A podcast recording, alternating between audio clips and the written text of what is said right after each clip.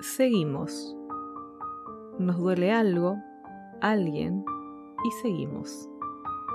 Creemos que no vamos a poder, y seguimos. Perdemos cosas, un trabajo, bienes, oportunidades. Se nos acaba el mundo, pero seguimos. Nos quedamos sin fuerza, sin ganas, sin proyectos ni sentido.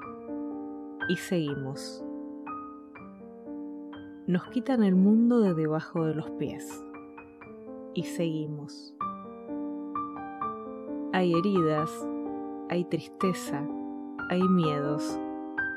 Y seguimos. Por curiosidad de qué habrá más allá o por inercia, seguimos.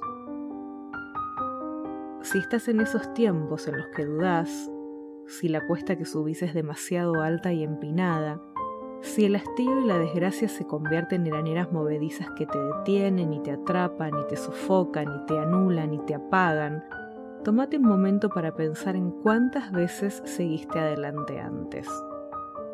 Pone tu historia en valor, hace cambios y toma decisiones. Pequeñas cosas grandes cosas una a la vez.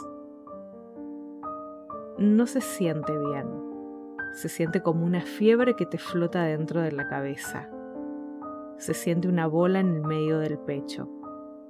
Se siente un ahogo a la altura de la garganta. Lo sé.